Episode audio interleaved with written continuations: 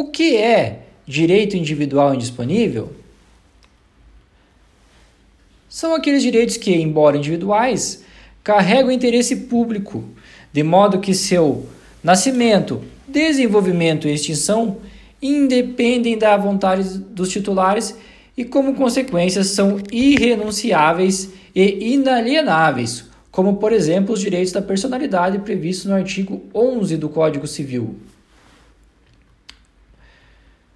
E quais são os direitos sociais? Conforme o artigo 6 da Constituição, são a, a educação, a saúde, a alimentação, o trabalho, a moradia, o transporte, o lazer, a segurança, a previdência social, a proteção à maternidade e infância a, e a assistência aos desamparados. O Ministério Público tem é, incumbência constitucional de é, proteção tanto dos direitos sociais como dos direitos individuais indisponíveis, conforme artigos 127 da Constituição. E suas funções institucionais decorrentes disso são zelar pelo efetivo respeito dos poderes públicos e dos serviços de relevância pública aos direitos assegurados na Constituição, promovendo as medidas necessárias à sua garantia. Além disso, pode instaurar procedimentos administrativos nos casos de sua competência, expedindo notificações, requisitando os documentos e informações para instruí-los na forma das leis complementar. Isso está no artigo 129, incisos 2 e 4 da Constituição. Quando se fala de direitos individuais indisponíveis, deve-se ter em mente que essa é, atribuição constitucional foi conferida ao Ministério Público visando a efetivação do acesso à justiça, na fase do instrumentalismo processual, né, dentro das fases é, das ondas renovatórias de acesso à justiça, é, das ondas renovatórias do processo civil.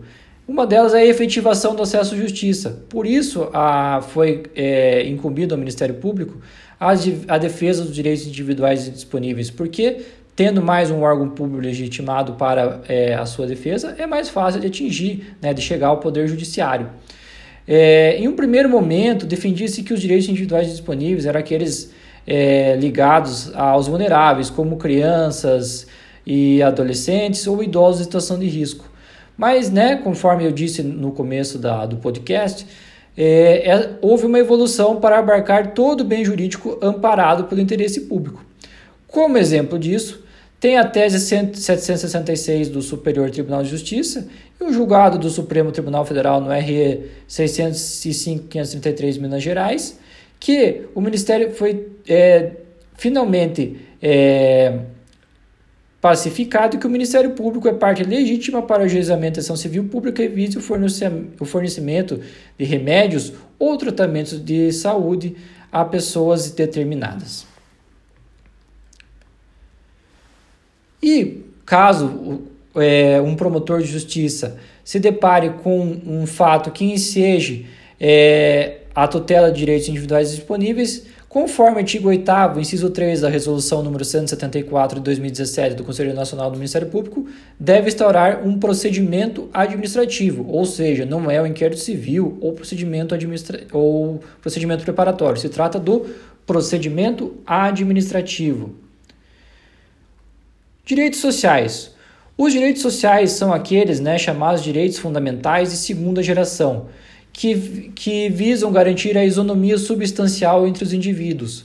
E o que, que eles são? É, o que, que decorre disso? São direitos que exigem é, prestações positivas, prestações positivas a serem implementadas pelo Estado, ou seja, o Estado, diferentemente dos direitos fundamentais da primeira geração, e que se exige uma abstenção do Estado, nos direitos fundamentais é o contrário, exigem ação do Estado visando garantir a isonomia entre os indivíduos.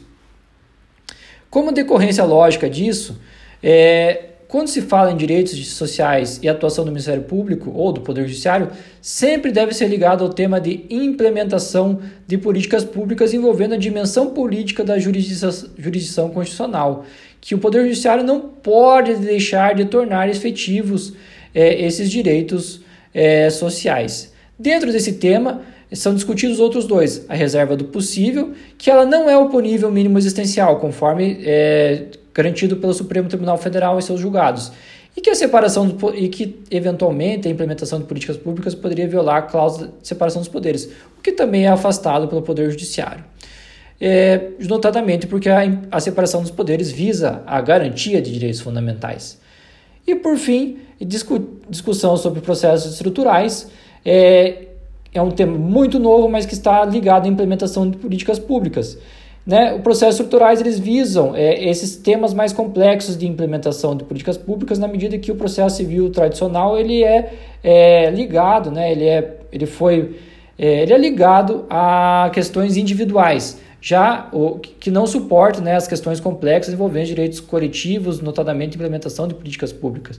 E tem como características de implantação de medidas que se protraem no tempo, detalhamento sobre o cumprimento de decisões, como por exemplo planos, metas e fixação de prazos, há um diálogo maior entre as partes e os juízos, há fiscalização por órgão técnico, inclusive né, na, no diálogo entre as partes e juízos, a, permitindo a participação de amicus curiae, flexibilização de execução e a atenuação do princípio da demanda, a distrição, congruência, liberdade do juiz para decidir de forma mais adequada para a efetivação do, da decisão.